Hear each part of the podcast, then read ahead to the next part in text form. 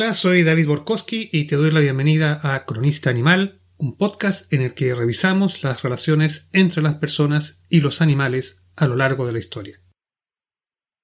Antes de comenzar el programa de hoy, te invito a que te suscribas al podcast en la plataforma en la que lo escuchas, para que estés al tanto cada vez que publiquemos un nuevo episodio. Si te gusta el podcast, por favor, escúchalo completo, compártelo con otras personas y en tus redes sociales, y así nos ayudarás a difundir estos contenidos. También te puedes suscribir a la lista de correos en la dirección cronistaanimal.gmail.com y te invito a que sigas nuestra cuenta en Twitter arroba cronistaanimal. Estamos en septiembre de 2019 y este es el episodio 7 del podcast, Holocausto Animal a 80 años de la gran matanza de mascotas en Londres. Con este programa nos sumamos a la conmemoración de los 80 años del inicio de la Segunda Guerra Mundial y lo haremos, claro, al estilo de cronista animal.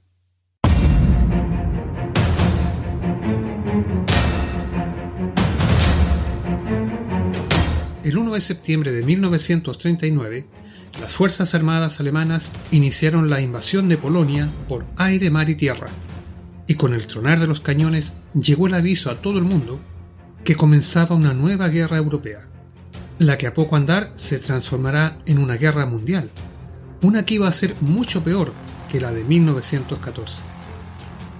Dos días después, y muy lejos de allí, en Londres, un acongojado Neville Chamberlain anunciaba al pueblo británico que el país estaba en guerra con Alemania.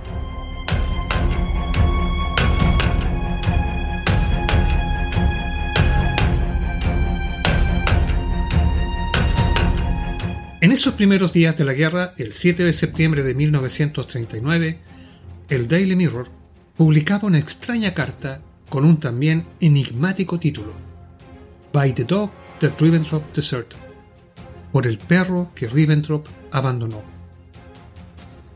El título de la carta aludía, claro, a Joachim von Ribbentrop, el infame ministro de Relaciones Exteriores de Hitler. Pero ¿qué tenía que ver Ribbentrop con una carta y un perro? Ocurre que al declararse la guerra, el embajador alemán y su personal abandonaron el país apresuradamente, dejando abandonado a su perro de raza Chow Chow, de nombre Bergen. El Daily Mirror publicó entonces esta carta como si por medio de ella el perro se quejara de haber sido dejado atrás. Bergen recuerda a su amo con estas palabras. Comillas. El suyo era un olor de odio y crueldad. Cierre de comillas. El Daily Mirror inventó esta carta a Belcán y la queja sobre el trato dado por el embajador alemán a su propio perro para explicar a los lectores británicos el porqué de la guerra contra Alemania. Comillas. Por esto es por lo que Gran Bretaña va a la lucha. La inherente brutalidad del nazismo, que no tiene justicia o sentimiento humano, ni aun para sus mascotas. Como resultado de esta carta y la nota del periódico, unas 200 personas se ofrecieron inmediatamente para adoptar a Bergen. Muy humanitario, ¿verdad? ¿Podía haber una imagen más nítida de la diferencia entre el Reino Unido protector de los animales y la Alemania nazi cruel hasta con sus mascotas? Obviamente la propaganda patriótica encontró en la historia de Bergen un buen gancho para atraer al público, en especial a los amantes de los animales. Pero como sucede a veces, y como verás a continuación, esta historia no pudo ser más irónica a la luz de los acontecimientos que simultáneamente tenían lugar en Londres. Es bien sabido que en esos primeros días de septiembre de 1939, la población civil polaca comenzó a vivir todo el horror de la guerra moderna. A la vez es casi completamente desconocido que por esas mismas fechas, un drama muy particular y extraño llenaba también de muerte y sangre a la capital británica. ¿Cómo es que la guerra cobraba sus primeras víctimas en Londres cuando los alemanes ni siquiera habían cruzado la frontera francesa?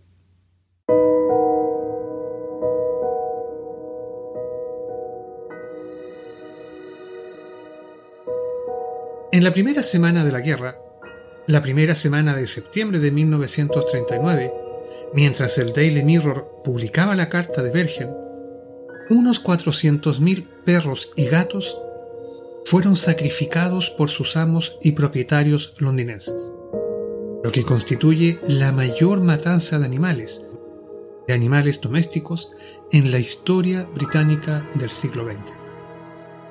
La verdad es que los rumores iniciales hablaban de una cifra aún superior. Se hablaba de unos 750.000 animales, cifra que invocó, por ejemplo, Sir Robert Gower, presidente de la Royal Society for the Prevention of Cruelty to Animals, la RSPCA, es decir, la, sociedad, la Real Sociedad Protectora de Animales. Cantidad que finalmente decantó en los 400.000 perros y gatos que fueron sacrificados en los primeros cuatro días de la guerra.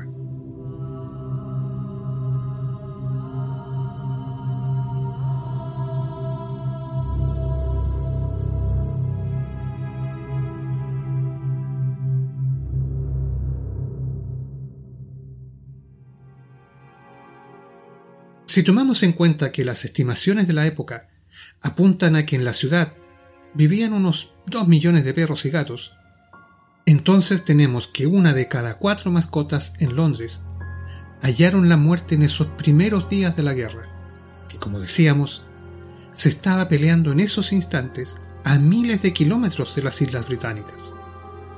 De hecho, los primeros bombardeos de la Luftwaffe sobre la capital inglesa tendrían lugar recién siete meses más tarde, en abril de 1940. ¿Cómo es entonces que no habiendo ningún ataque directo sobre Gran Bretaña, comenzara a correr la sangre de estos cientos de miles de infortunados animales? Estos perturbadores acontecimientos llevaron a la National Canine Defense League, Liga Nacional de Defensa Canina, una entidad protectora de los perros, a hablar del September Holocaust, el holocausto de septiembre. Lo que escucharás a continuación es su dramática historia.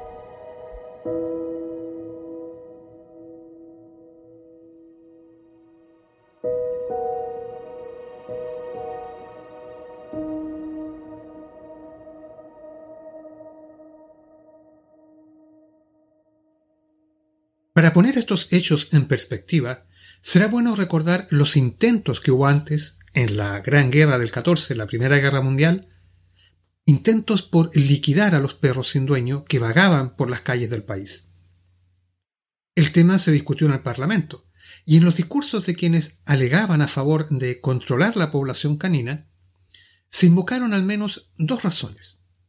Por un lado, se decía que alimentar a los perros era un desperdicio de recursos, cuando la gente pasaba hambre a causa de la guerra. La producción de alimentos debía destinarse solo a la población. En segundo lugar, estaba el problema higiénico. Ante la escasez de medicinas y el aumento de las enfermedades, había que resolver el tema de la suciedad que los animales dejaban en las calles. Pero ninguno de estos argumentos tuvo éxito frente a los reclamos de las organizaciones protectoras de los animales. Por ejemplo, la Liga Nacional de Defensa Canina, que mencionamos recién, respondió acusando que estos supuestos intereses patrióticos y la preocupación por la alimentación de la población solo eran excusas para ocultar el egoísmo e inhumanidad de los parlamentarios, que querían aprovecharse del conflicto bélico para enmascarar una matanza de animales que consideraban prescindibles. Es verdad que hubo problemas con el suministro de alimentos para la gente y con las medicinas, como era de esperarse en tiempos de guerra, pero en general los británicos se las arreglaron para apretarse el cinturón y a la vez mantener a sus mascotas. Será bueno aclarar asimismo que la eutanasia de mascotas era una práctica común en Gran Bretaña en los años previos a la guerra. Claro que los datos disponibles, aunque bueno, las fuentes no, no son todo lo precisas que quisieran los expertos, bueno, los datos disponibles nos ayudan a, a dimensionar mejor la magnitud de esta catástrofe. Mira, en 1937, la RSPCA, la Real Sociedad Protectora de los Animales, tuvo a su cargo la eutanasia de 104.684 perros y gatos.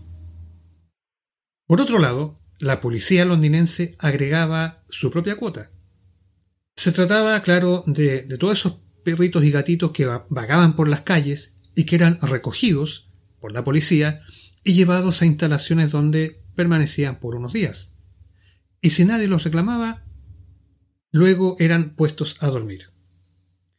Si a lo anterior agregamos los casos de mascotas que eran entregadas por sus propios dueños para ser sometidas a eutanasia, porque estaban enfermas, o porque ya no las podían tener, o porque no las querían, bueno, llegamos a una cifra que seguramente superaba los, los 120.000, 130.000 animales sacrificados ese año 1937. Es importante insistir que este orden de magnitud, esta cifra, corresponde al total de perros y gatos sacrificados en un año, mientras que solo en los primeros cuatro días de septiembre de 1939, la cantidad de muertes más que triplicó las cifras de un año. Es decir, los números son para que te hagas una idea de lo que estamos hablando. En un año eran sacrificados unos 120.000, 130.000 animales, mientras que solo en la primera semana de septiembre del 39 murieron 400.000. Para que te hagas una idea de la, dimensión, la magnitud de esta catástrofe. La puesta en escena de este, de este drama comenzó a gestarse varios meses antes al ritmo de los acontecimientos que se desenvolvían en el continente.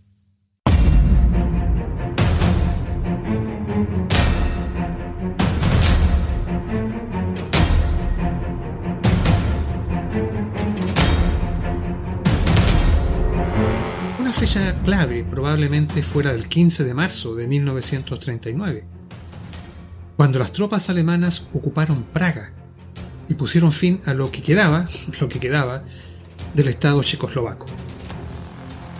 Ese fue un punto de inflexión en la situación europea. Hasta entonces, Hitler había reclamado territorios que habían sido alemanes o que tenían población mayoritariamente alemana. Y muchos entendían una supuesta lógica de reparar las duras cláusulas del Tratado de Versalles contra Alemania. Pero la invasión de Checoslovaquia rompía además con el acuerdo de septiembre de 1938, el famoso acuerdo de Múnich, y el primer ministro británico Chamberlain había firmado con Hitler como un seguro de que no habría una nueva guerra. Pero la imagen de las fuerzas alemanas ocupando Praga en marzo fue para muchos un balde de agua fría. El choque los despertó a la dura realidad la señal inequívoca de que la guerra era inevitable. Después del Tratado de Múnich, franceses y británicos habían tomado ya la decisión de aumentar su gasto militar, y los acontecimientos de Praga aceleraron esos preparativos. El gobierno de Londres decidió por primera vez en su historia introducir la conscripción militar en tiempos de paz. En los primeros meses de 1939, la población británica comenzó a palpar lo que se venía. Los efectos psicológicos del peligro de enfrentar una guerra pueden ser tan devastadores como la guerra en sí. Mientras las autoridades hacían los preparativos ante lo que parecía un conflicto inminente, la población civil debía enfrentar sus propios miedos y ansiedades. Bajo una presión tan grande, las reacciones humanas pueden adoptar los caminos más variados. Y por supuesto, que a veces las opciones pueden ser terriblemente dramáticas. Eso fue precisamente lo que ocurrió en Londres. De seguro, en las mentes de muchos estarían frescos los relatos de la Guerra Civil Española. Aviones alemanes habían bombardeado ciudades y pueblos. Como olvidar, por ejemplo, el caso de Guernica, devastada por las bombas. Para peor, la imagen de un baño de sangre era compartida por las máximas autoridades del país. Para que te hagas una idea, en 1937, el Committee of Imperial Defense, el Comité de Defensa Imperial, proyectando el escenario de una futura guerra, advertía que solo en los dos primeros meses de hostilidades las víctimas sumarían 1,8 millones, de los cuales un tercio, unos 600.000, morirían. Al año siguiente, 1938, el gobierno calculaba que solo el primer día de la guerra, el primer día de la guerra, caerían sobre Londres unas 3.500 bombas. Los hechos demostrarían posteriormente que estas cifras apocalípticas estaban muy lejos de las capacidades efectivas de las fuerzas alemanas al inicio de la guerra. Sin embargo, para el ciudadano de la calle, estos temores encerraban una ansiedad muy real y la expectativa de que se produjeran ataques aéreos y bombardeos sobre la ciudad, o que las familias tuviesen que separarse, ejemplo, porque los niños o los ancianos debieran ser llevados a refugios apartados en pueblos o zonas rurales, llevó a su vez a la cuestión de qué hacer con las mascotas, que en muchos hogares eran parte de la familia. La mayoría hicieron lo que pudieron para cuidar a sus mascotas, enviándolas a familiares o amigos fuera de la capital, o buscando refugios especiales para ellos, refugios que, por cierto, no daban abasto para toda la demanda existente. Sin embargo, hubo un porcentaje menor de la población que ante la expectativa de que sus amigos de cuatro patas pudieran tener una muerte horrible o terminar gravemente heridos o amputados, prefirieron anticiparse a los hechos y tomaron una decisión extrema, poner a dormir a sus animales. Fue justamente a raíz de la crisis de Múnich en 1938, a la que nos referimos antes, que se produjo la primera reacción de una parte del público que ante el miedo de una nueva guerra llevó a sus mascotas a las veterinarias y a las organizaciones de animales para pedir su eutanasia. En lo que algunos pudieran describir como una suerte de locura colectiva, en un plazo de solo 48 horas, 3.000 personas atiborraron las oficinas de la Real Sociedad Protectora de Animales y de la Liga Nacional de Defensa Canina pidiendo ayuda y en muchos casos derechamente la muerte de sus mascotas. Estas organizaciones rechazaron tal solicitud y aconsejaron a sus aterrados dueños no perder la calma, volver a sus casas y esperar los resultados de las negociaciones con Hitler. Muchos años después, un conocido veterinario de la época, Buster Lloyd Jones, iba a recordar esos terribles días en su libro The Animals Came One by One, publicado en 1966, y en un párrafo comentaba, comillas, gente amable y amistosa que sabía que eran devotas de sus mascotas, entraron en pánico y las trajeron para matarlas. Les rogué, discutí con ellos, perdí el control, pero insistían.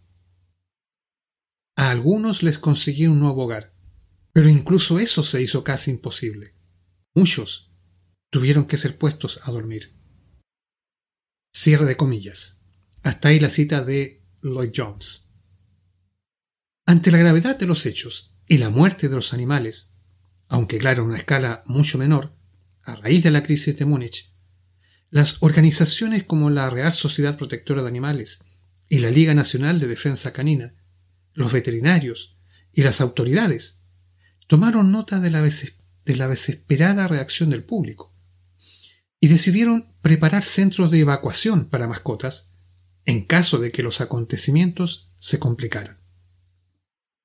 Incluso la policía de Londres pidió al Home Office, el Ministerio del Interior, que se establecieran hogares en sectores rurales para la acomodación voluntaria de perros y gatos.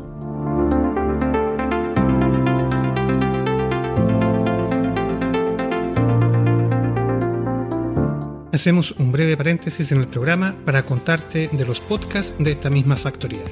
Cronista Animal es un podcast en el que revisamos las relaciones entre las personas y los animales a lo largo de la historia.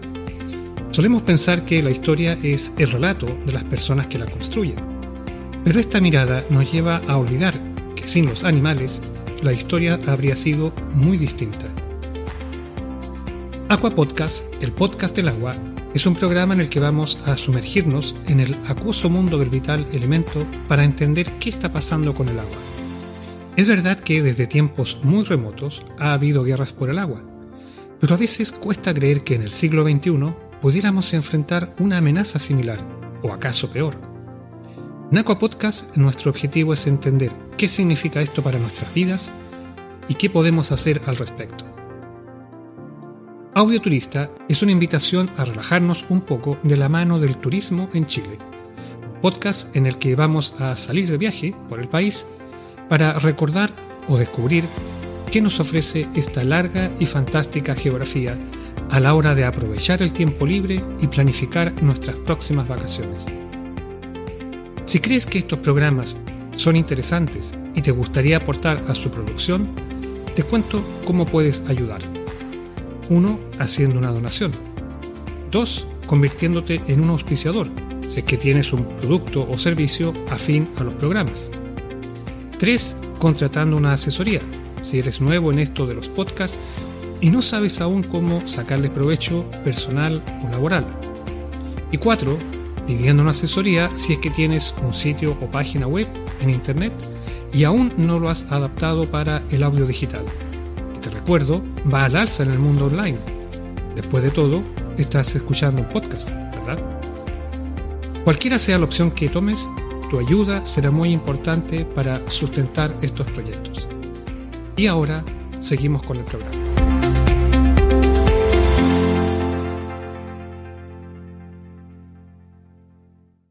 Después de la crisis de Múnich, la guerra parecía ya inminente. En agosto de 1939, el Home Office creó el National Air Raid Precautions Animals Committee, el NARPAC, con el objetivo de aconsejar en todos los problemas que afectan a la situación de los animales en tiempos de guerra.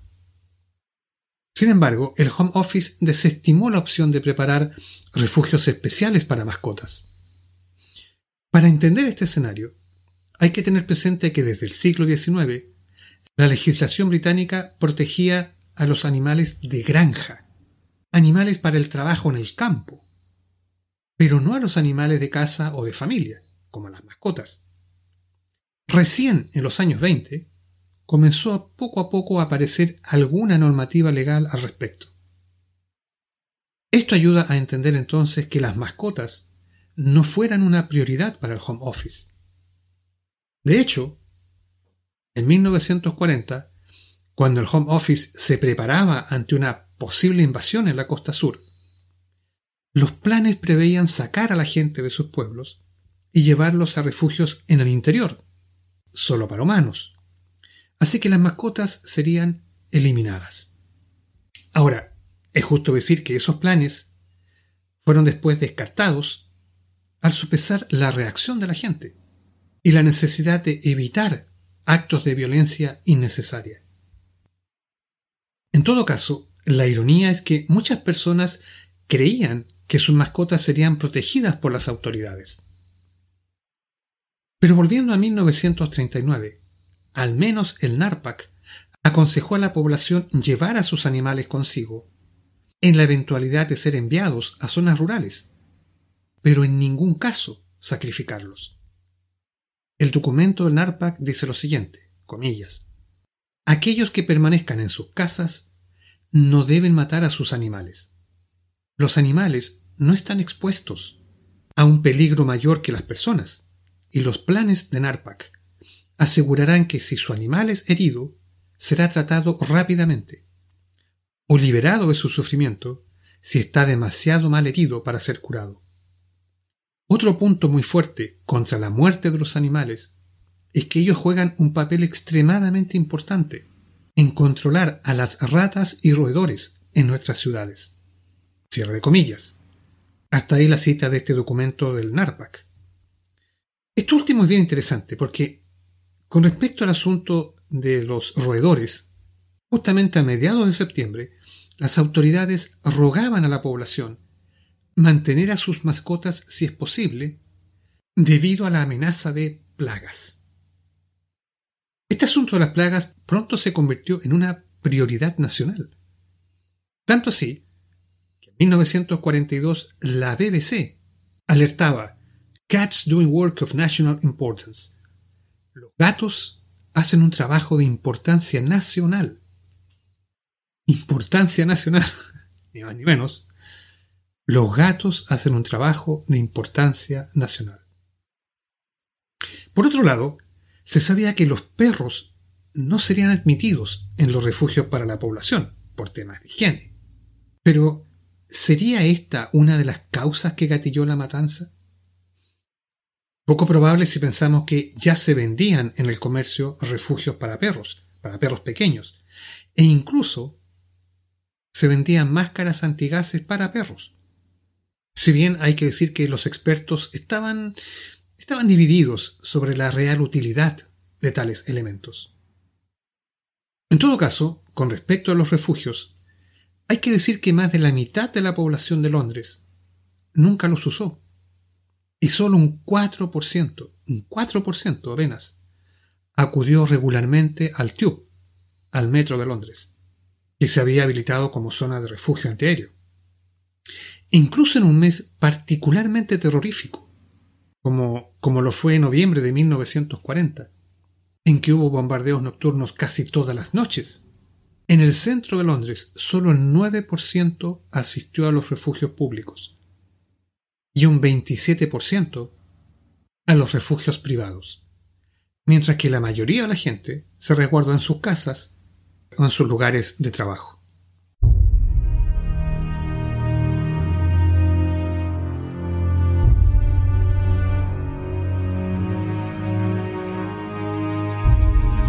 Así las cosas llegamos a septiembre de 1939. El día anterior a la declaración de guerra, ya había cientos, tal vez miles de personas que llevaban sus mascotas a las instalaciones de las organizaciones de protección animal para ser sacrificadas. El pequeño Wood Green Animal Shelter, por ejemplo, en el norte de Londres, vio una fila de casi un kilómetro de largo de gente con sus perros y gatos entre el domingo 3 y el lunes 4 de septiembre, allí murieron 536 animales. El 7 de septiembre de 1939, el mismo día que el Daily Mirror publicaba la carta de Bergen, recordarás la, recordarás la carta con la que iniciamos, abrimos este, este programa, bueno, ese mismo día, 7 de septiembre, el Times de Londres publicaba la noticia de las miles y miles de mascotas que estaban siendo eutanasiadas y que las instalaciones de las entidades a cargo de esta dantesca labor estaban literalmente llenas de cuerpos de animales y miles más son llevadas cada día.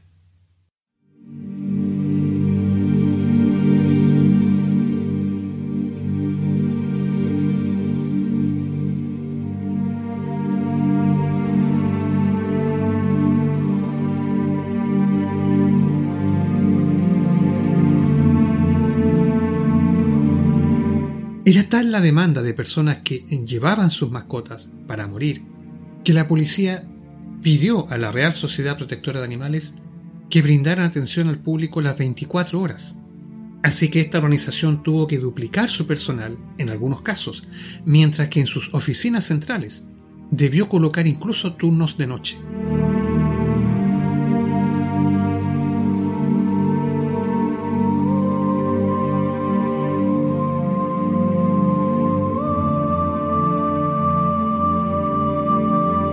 El sobrecogedor espectáculo de miles y miles de personas llevando sus mascotas al sacrificio dio lugar a una escena aún más dantesca, la de millares de cuerpos de estos infortunados animales que rápidamente comenzaron a acumularse en las instalaciones de las organizaciones y las veterinarias donde se estaban ejecutando las operaciones de eutanasia. Pero no solo aquí los servicios se vieron sobrepasados, porque lo que vino luego fue un problema logístico fenomenal, para el cual nadie estaba preparado. Se debió buscar y habilitar un campo especial, donde serían sepultados casi medio millón de animales. Además, se necesitaron unas 40 toneladas de cal para asegurar en términos sanitarios toda la operación de entierro.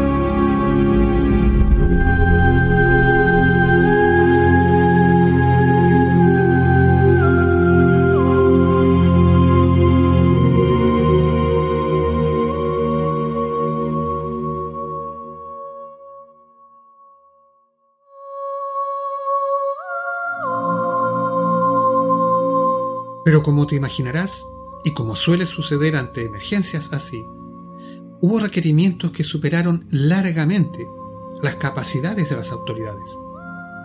Pronto quedó claro que no había suficiente cloroformo para tantas operaciones, y no quedó otra alternativa que autorizar la electrocución. Una cantidad indefinida de perros vieron tristemente electrocutados. Te recuerdo a propósito de este tema lo que vimos en el episodio 1, la primera vez que se usó la electricidad para eutanasiar animales en el laboratorio de Thomas Alva Edison, 60 años antes de Nueva York. Mira tú, volvemos a encontrarnos con la misma historia. Otra vez, la electricidad al servicio de la eutanasia animal.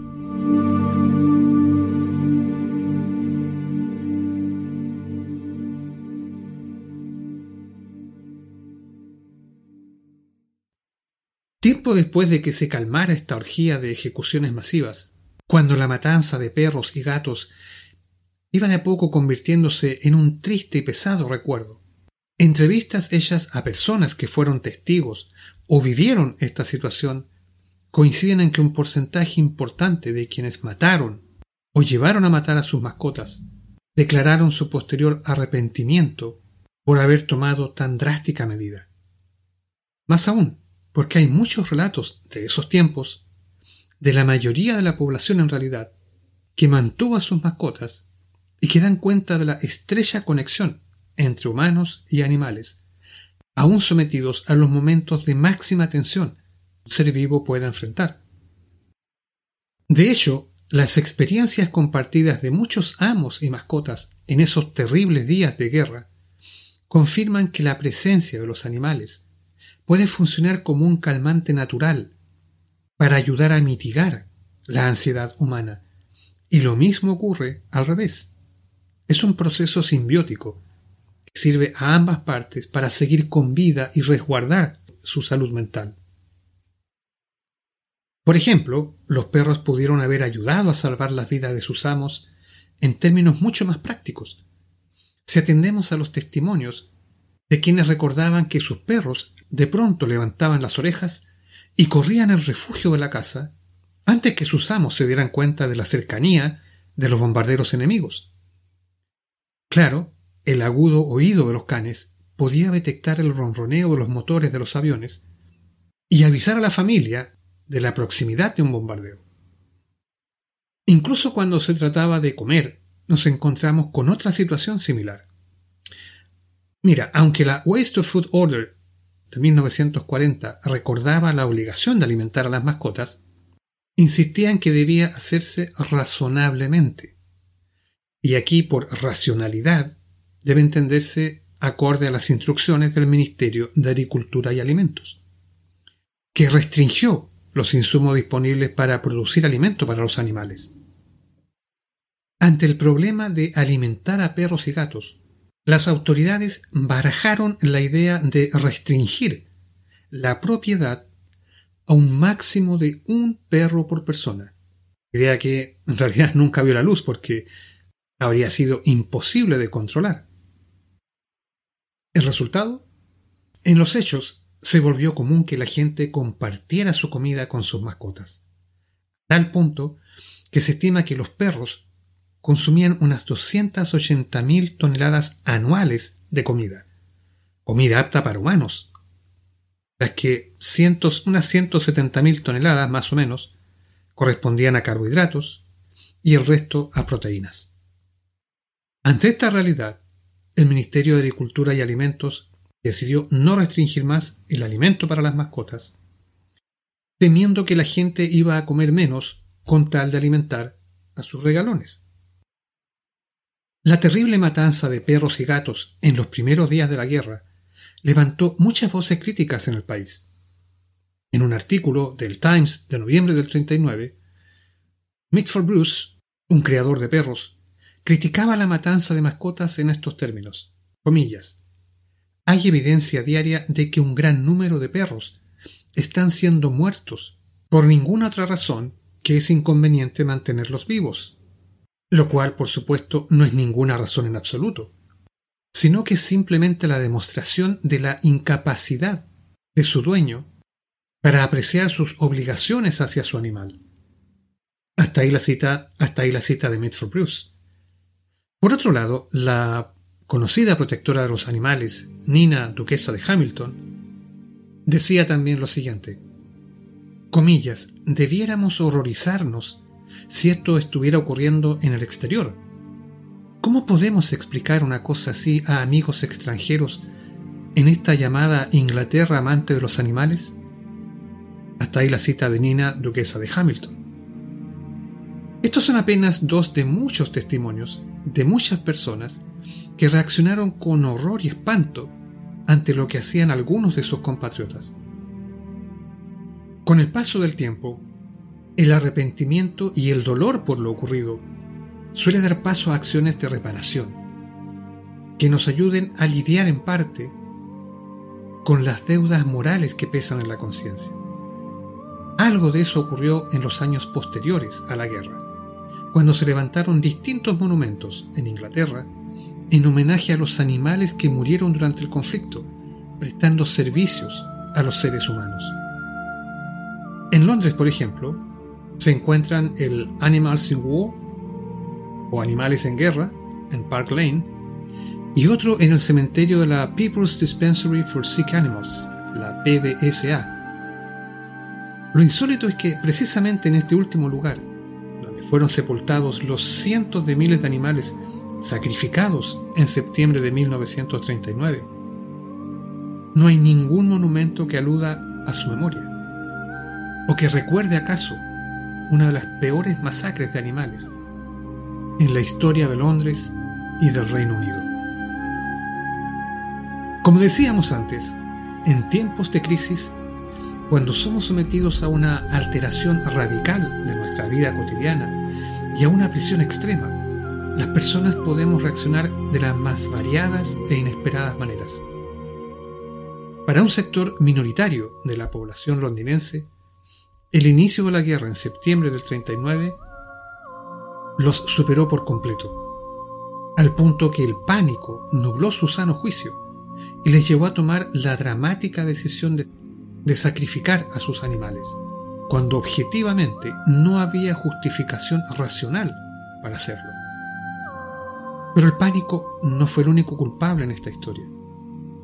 En muchos casos, el simple desapego el desinterés, incluso la comodidad egoísta de librarse de su responsabilidad como propietarios, condenó a la muerte a cientos de miles de perros y gatos. Al menos en Londres, las primeras víctimas de la guerra, una guerra humana, no fueron las personas, sino los animales. Terminamos así nuestro programa de hoy dedicado a la memoria de las personas y los animales que murieron en un conflicto que comenzó hace 80 años, en septiembre de 1939.